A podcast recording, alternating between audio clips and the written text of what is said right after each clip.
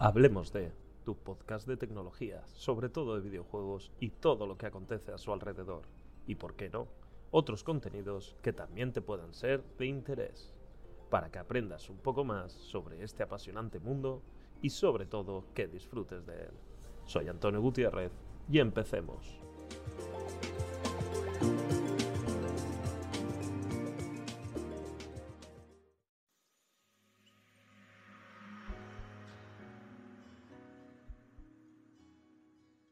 Muy buenas a todos. Hoy vamos a hablar de por qué jugamos a videojuegos. ¿Por qué? ¿Por qué? ¿Por qué? Pues bien, eh, simplemente esto es subjetivo, las cosas como son. Pero hoy te invito a verlo por una parte más objetiva. Conocerlo en qué nos basamos a la hora de decidir, eh, por qué nos decantamos, ¿no? Por este significado, por este sentido, por esta diversión, si es que de verdad la hay entretenimiento, eh, conflicto, porque muchas veces lo que buscamos son conflictos que resolver, puzzles. Todo esto lo vamos a intentar comentar hoy. Vamos a ver cómo surge. Buscamos jugar a los juegos por diversión, principalmente, no hay que olvidarse de eso. Pero, por supuesto, existen muchos factores que alteran ese concepto de diversión. A ti te puede divertir un shooter y a mí me puede divertir un sudoku. Eh, así son los gustos, ¿no? Y por eso nos vamos a centrar, para empezar, en la búsqueda de la diversión. Primero, obviamente, es conocer los gustos. Tú puedes disfrutar de un aspecto gráfico, de una experiencia principalmente visual, o tú puedes disfrutar de algo muy básico, pero entretenido. Porque, por ejemplo, si a ti te gusta jugar al Call of Duty online, pues tú lo que buscas son objetivos que disparar. Ya está, hacer objetivo. Es decir, que sí tengo un mapa, puedo darme 20.000 vueltas, pero yo lo que busco es disparar. No quiero una historia, yo quiero un entretenimiento rápido, algo yo que sé que juego con los amigos o un competitivo.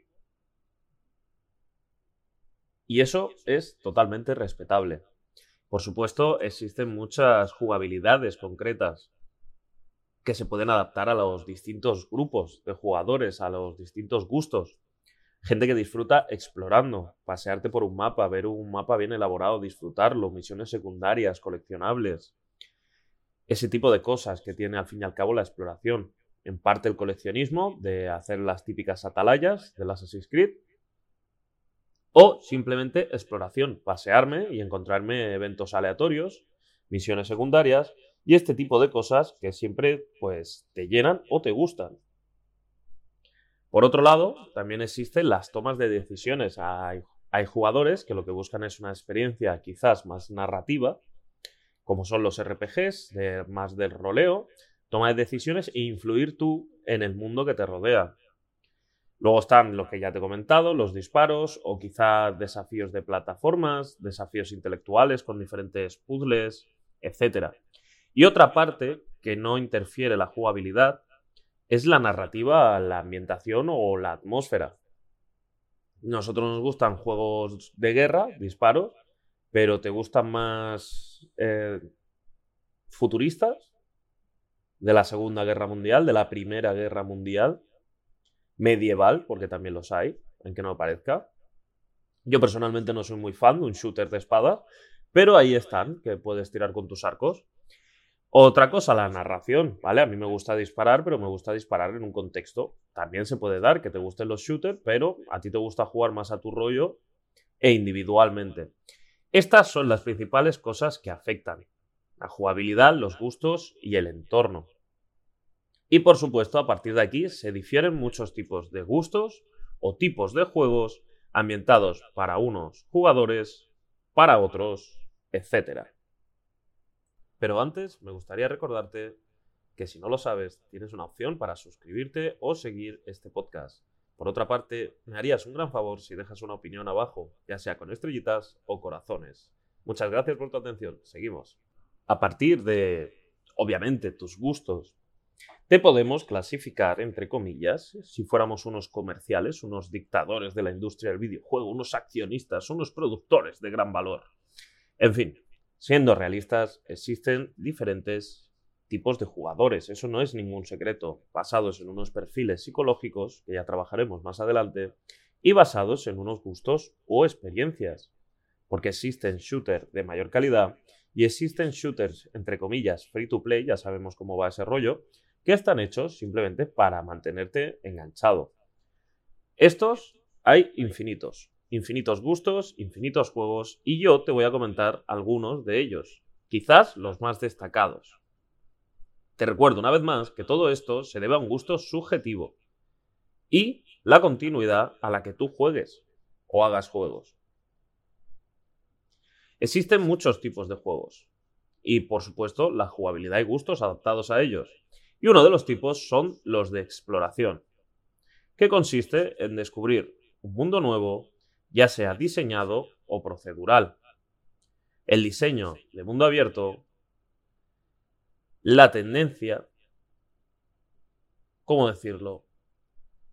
Un mundo nuevo, un mundo abierto, el descubrirlo, el explorarlo, en encontrarte los objetos, la tendencia que te lleva te empuja a subir. Es decir, a descubrir más, a completarlo entero, cada recoveco, cada rincón. Existen de muchos tipos y a mí en estos casos me gusta comentar dos. Uno es el Zelda, el Breath of the Wild, que si no lo has jugado te lo recomiendo, donde tiene un mundo bastante explorado, se nota que está el empeño y diseñado. En mi, opinión, en algunas ocasiones algo vacío. Pero ahí está, muy disfrutable y yo me lo he gozado yendo simplemente de allí para allá. De incluso yo autoimponerme la, la de no usar el viaje rápido para tenerme que pasear yo para arriba y para abajo. Y luego están los, los procedurales, o el No Man's Sky. Se crean solos los mundos y tú vas para arriba o para abajo. Ambos preciosos en su diseño, son dos conceptos completamente distintos y llevados a cabo de una manera diferente. Una que la diseñe una persona o grupo de personas intencionalmente para evocar cierta jugabilidad o sentimientos, o una procedural donde yo baso unos parámetros donde luego todo se crea solo, a través de máquina.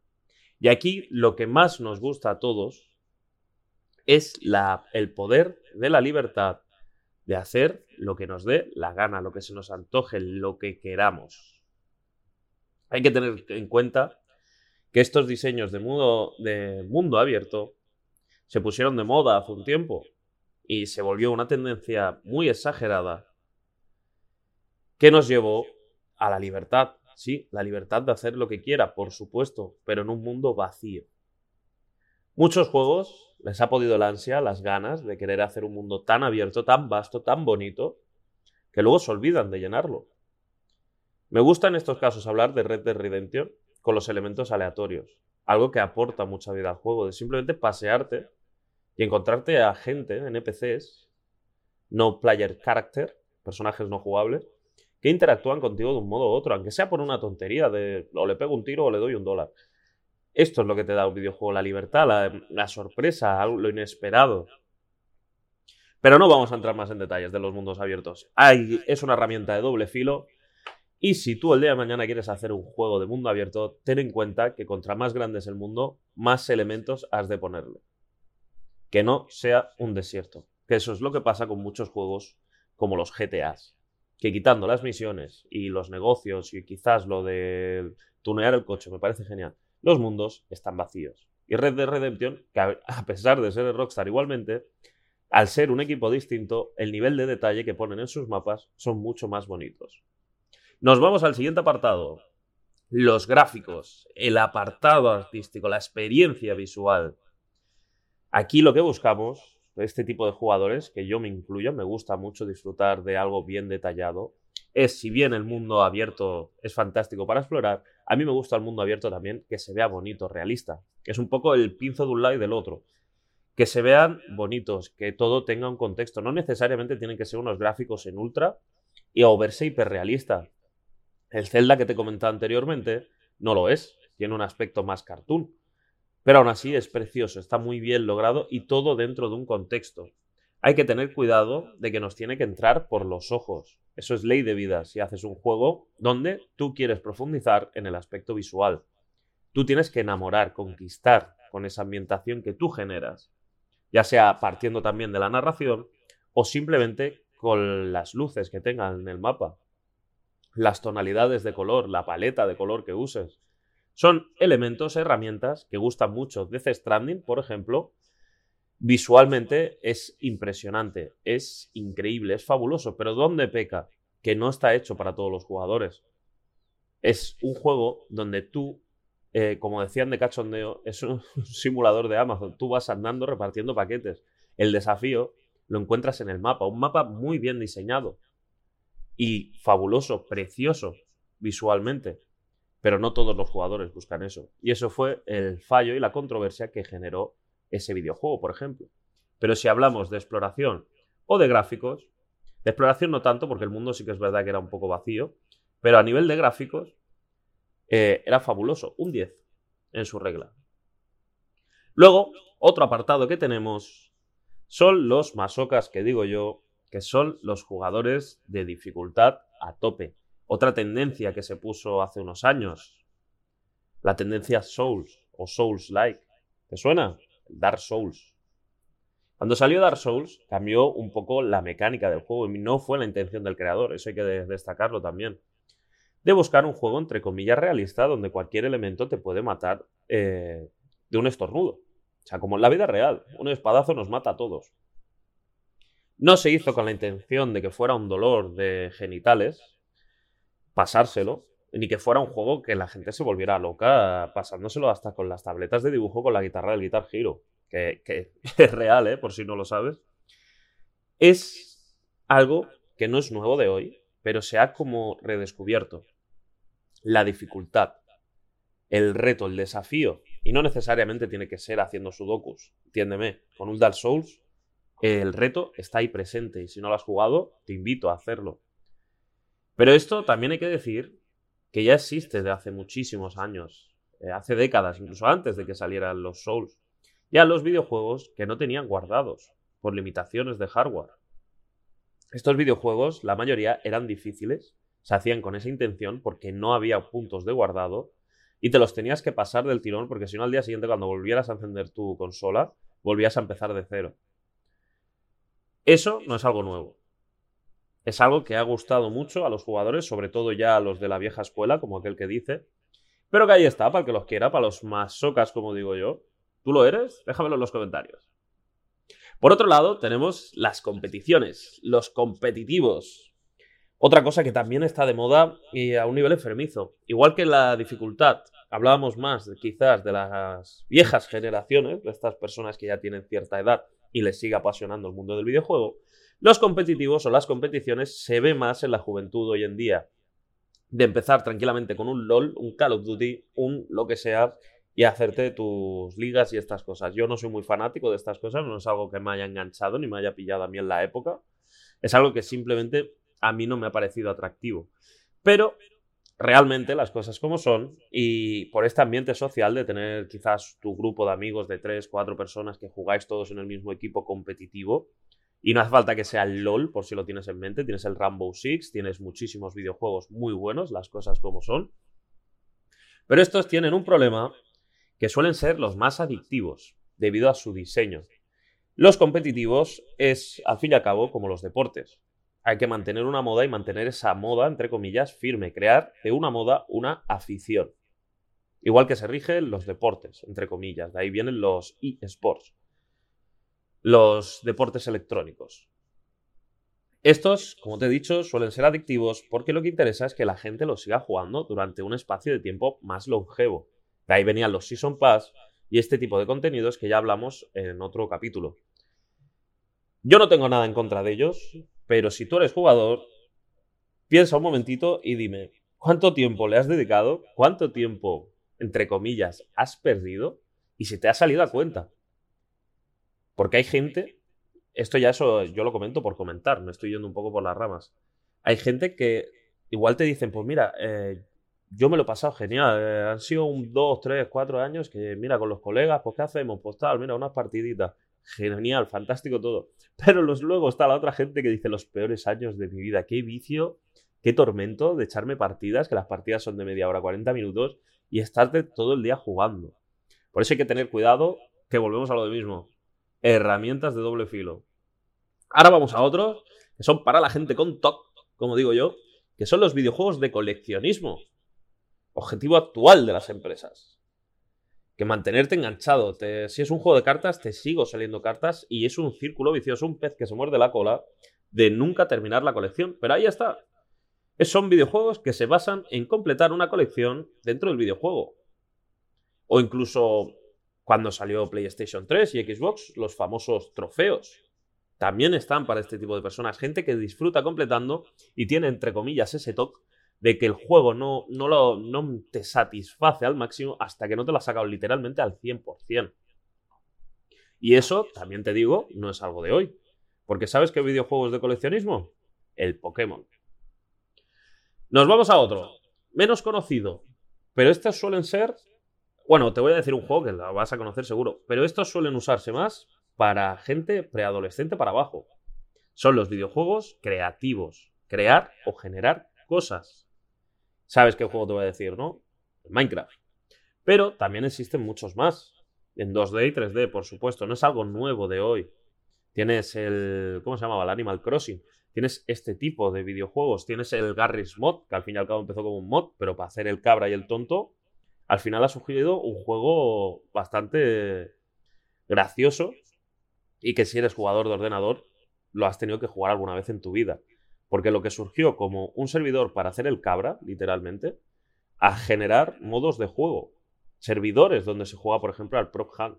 Y eso está creado literal por la comunidad. El Prop Hunt es un videojuego donde es jugar al escondite. Unos se convierten en objetos en un mapa, como puede ser una oficina. Me convierto, por ejemplo, en una papelera. Y los otros jugadores tienen que pillar y matar a los que se esconden. O sea, es un juego muy sencillo, muy básico, pero muy divertido. ¿Y surgió de qué? Del Garry's Mod de un mod del Half-Life, donde se creó para que hicieras el cabra. Creatividad en estado puro. Luego tenemos otro punto que también me, gustan a mí mucho, que son los de relajarse. Son primo hermanos de los creativos. Y estos suelen ser las personas que buscan la relajación, el desconectar de, mira, estoy quemado y para no ver la tele, porque tampoco dan nada productivo, pues me echo una partidita y luego ya ceno y me acuesto. Me lo invento. Estos, aunque bien comparten público con los creativos, no buscan el vicio, el sí. Los creativos, sin embargo, buscan el entretenimiento, la diversión, el, echarle el rato y pasarlo pipa. La relajación es partiditas chill out, ¿no? De, mira, antes de ir a dormir, ahora qué hago, pues no tengo tiempo para leerme un libro porque me va a dar para 10 páginas, pues mira, me echo una partidita rápida en el transporte público incluso. Son juegos sencillos que ayudan a desconectar o distraerse, como puede ser el Motorway. Es un videojuego muy simple, un puzzle que termina pues cuando te eliminan, como aquel que dice, y ya está. No tienen nada más. ¿Qué te valen? Un euro, dos euros. Pues te los compras y los disfrutas cuando quieras, cuanto quieras. No buscan un vicio, buscan pues ese público quizás más casual, que lo que busca al fin y al cabo es distraerse. Luego existen otros juegos que estos yo los odio y si tú eres de esos, es para matarte. no, me, no me crucifiques tampoco, ¿eh? ¿Y esto por qué lo digo? Estos videojuegos son por la marca de la casa. O sea, no me compro el juego porque realmente sea atractivo, no me compro el juego porque realmente me apasione, sino porque es de la casa tal. Cada año, cada dos años, cada cinco años me sacan un juego, pues me lo tengo que comprar, no me puede faltar. ¿Por qué? Porque es un Mario. Sí, el Mario. Un Assassin's Creed, sí, un Assassin's Creed. Y esto no es hate. Esto es cabeza. Esto es cabeza. Me lo compro, por ejemplo, el Mario. ¿Por qué? Porque es Nintendo. El Mario es súper famoso y el Mario siempre divierte a todo el mundo. Pues no, hijo mío, no, hija mía, hay veces que no divierte. Te crea esa ilusión, pero tú te lo compras ¿por qué? Porque es un Mario. Mario tiene más años que yo. El Mario siempre ha estado ahí. Mario es como Mickey, pero de los videojuegos. Lo tengo que tener en casa. Pues no, hay veces que no. Y mucha gente que compra estos videojuegos, y te estoy poniendo el Mario porque es esencialmente el más conocido, no significa que sean buenos juegos. Porque luego que crean con estas cosas un abuso de remakes, de ports innecesarios o de reciclados. ¿Y por qué te he puesto el Mario? Mira el Mario Kart 8, como no vendió en la Wii U, te lo he vuelto a sacar en la Nintendo Switch, después de 4 o 5 años, como no te hemos hecho un Mario Kart 9, pues te saco un DLC. Toma ya, volvemos, a, volvemos al podcast de los DLCs. Escúchatelo si no. Te recomiendo que lo escuches si no sabes de qué te estoy hablando. Soy un poco hater de los DLCs. Que te llegan los ports, este que vino el Mario 64, el Mario de GameCube, que era el Sunshine, y el Mario Galaxy. ¿Y qué descubrimos ahí? Pues que eran unos ports vacíos, no se, no se molestaron ni en estirarte la pantalla, cosa que tú ahora mismo con un emulador lo puedes hacer en un ordenador. Este tipo de cosas son las que a mí me matan. Pero bueno, para gustos culos, cada uno tiene el suyo y que lo disfrute, ¿no? Nos vamos al siguiente tipo de juego, los de estrategia o los thinking games. ¿Qué es esto? Pues los que buscan retos intelectuales. Ya puede ser un brain training, haciéndote sudokus o haciéndote 20.000 virguerías. O, por ejemplo, los videojuegos de la Tierra Media. ¿No te suenan? ¿Te suena más el Imperium? Juegos de estrategia bélicos, de manejar un ejército, unos recursos, conquistar unas zonas o completar unos objetivos. Estos videojuegos son normalmente lentos, son juegos que te pueden durar la partida hora, hora y media, dependiendo tu habilidad, por supuesto. Pero son videojuegos bastante buenos. A mí me gustan. A mí en especial soy muy fan de uno que se llama Acron, que es de estrategia, manejar tus naves, etcétera, etcétera. Pero incluye una cosita que no he visto hasta la fecha en otro videojuego, que son los viajes en el tiempo. Yo ya te lo dejo ahí, si tú te llama la atención esa idea, te invito a que juegues. O sea, no creo que te decepcione. Te puede gustar o no, pero no decepciona ese videojuego. Nos vamos al siguiente, que tampoco te quiero mantener aquí comiendo de todos mis gustos y todas mis charras. Y nos falta cuál? El más importante, los de acción. Poner a prueba tus reflejos. Son juegos, al fin y al cabo, y no es por desprestigiarlos, simples, pero tienen mucha acción tiene su estrategia detrás, por supuesto. No, que no me digáis, hostia, tío, es que odia siempre el Call of Duty y me lo estás poniendo verde. No, son juegos simples, puede ser Battlefield, puede ser Rainbow Six, inclusive, es de acción. Mecánicas simples, puedes hacer cuatro o cinco cosas contadas, pero no veas para lo que te da una partida. Las cosas como son. Y si quedas con los amigos y juegas a pantalla dividida, te da para echarte una tarde entera, dos y una semana y más. Son juegos donde tú, como jugador, te adaptas al sistema de combate. Y por supuesto, lo exprimes al máximo. Conocerte los mapas, saber disparar, etcétera, etcétera. Por supuesto, existen algunos más como son los plataformas. Pero los plataformas, al fin y al cabo, quitando quizás si me los mezclas con los Metroidvania y este tipo de videojuegos, sí que dices tú, wow, plataformas de calidad, plataformas contundentes. Existe, por supuesto, los de dificultad exagerada, que también los hay, que son de plataformas, pero plataformas como tal yo no lo he querido incluir, porque un plataformas como tal no incluye la diversión. O sea, tú puedes meter un plataformas en todos los sitios que ya te he comentado. Pero el plataformas como tal, el atractivo es justo, limitado quizás. Si tú ahora juegas a un plataformas, lo juegas por su dificultad.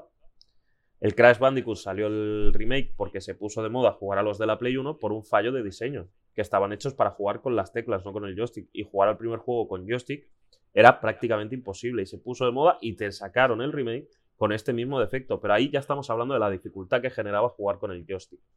Por eso no incluimos las plataformas. Y vamos a pasar a la parte final. Ya hemos hablado de en qué nos basamos a buscar un videojuego. Son los gustos basados en la jugabilidad. Y por supuesto, nos queda una cosa más. ¿Y esta cuál es? Pues mira, eh, no existe un juego de acción solo. No existe un juego de estrategia solo. No existe un juego que sea simplemente creativo. Sino que existe una mezcla, una simbiosis entre los distintos gustos o jugabilidades o cosas que te puede aportar el videojuego si así lo prefieres ver. Y lo que buscan las empresas es crear la simbiosis perfecta hay algunas que se olvidan de esto y te meto un poco de todo para intentar abarcar a todos los jugadores. Y lo que consiguen muchas veces es que al final no abarcan nada. Esto ha pasado, por ejemplo, con los Assassin's Creed, con tantos coleccionables, con tantas atalayas, con tanta exploración, que luego a la vez mucha acción y luego eh, nos vamos al otro extremo y hacemos juegos de estrategia y luego nos vamos y hacemos otro tipo de... En fin. Por eso hay que tener cuidado y al igual que no le echas dos kilos de sal a la lioli, hay que hacer una mezcla perfecta, un gusto perfecto y que aunque quieras abarcar diferentes conceptos, no tienes que perder tu objetivo principal. Si tú partes de la acción, puedes añadirle creatividad, el crearte tú elementos o eh, mejorar tus armas, customizarlas, personalizarlas. Puedes añadirle efectos gráficos, puedes darle un apartado artístico muy bueno. Y o puedes hacer un competitivo muy elaborado o basarte simplemente en la experiencia narrativa. También puede estar. No tienes que olvidarte de, lo, de tu esencia, de lo que surge, de lo que te quiero contar, y a la vez cojo pellizquitos del otro lado para darle sabor. La unión de diferentes gustos, mecánicas o una jugabilidad surgida de una remezcla perfecta hace que jugar sea un placer único y destacable. Contra más amplia, en estos conceptos, más suelen destacar el videojuego en cuestión. Por eso, a día de hoy, es difícil encontrar un equilibrio o combinación perfecta que se adapte a un tipo de jugador, ya que prácticamente todas las mezclas habidas y por haber ya están en el mercado o a la vista del consumidor. Pero eso no significa que sea imposible hacer un videojuego, sino más bien de que has de personalizar o personificar de la manera adecuada, como si una receta se tratase.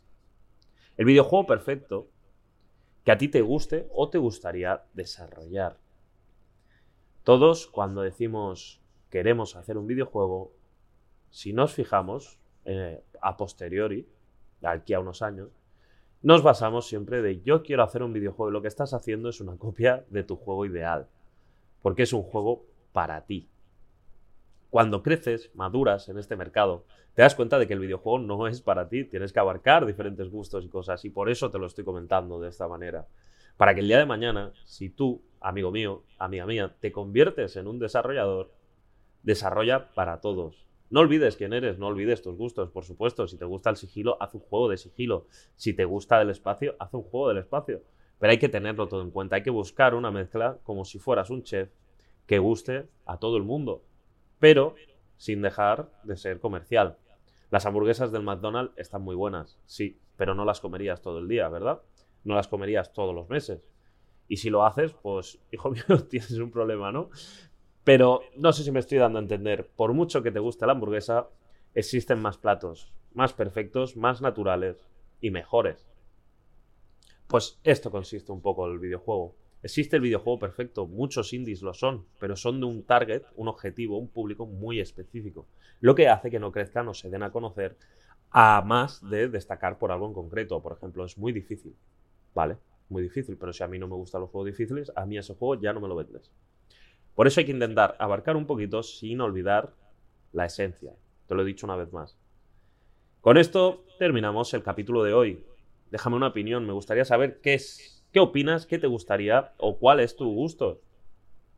Y sobre todo, déjame unas cinco estrellitas, un corazoncito, lo que tú quieras, porque a mí me ayuda mucho. Nos vemos en el siguiente episodio. Hasta luego.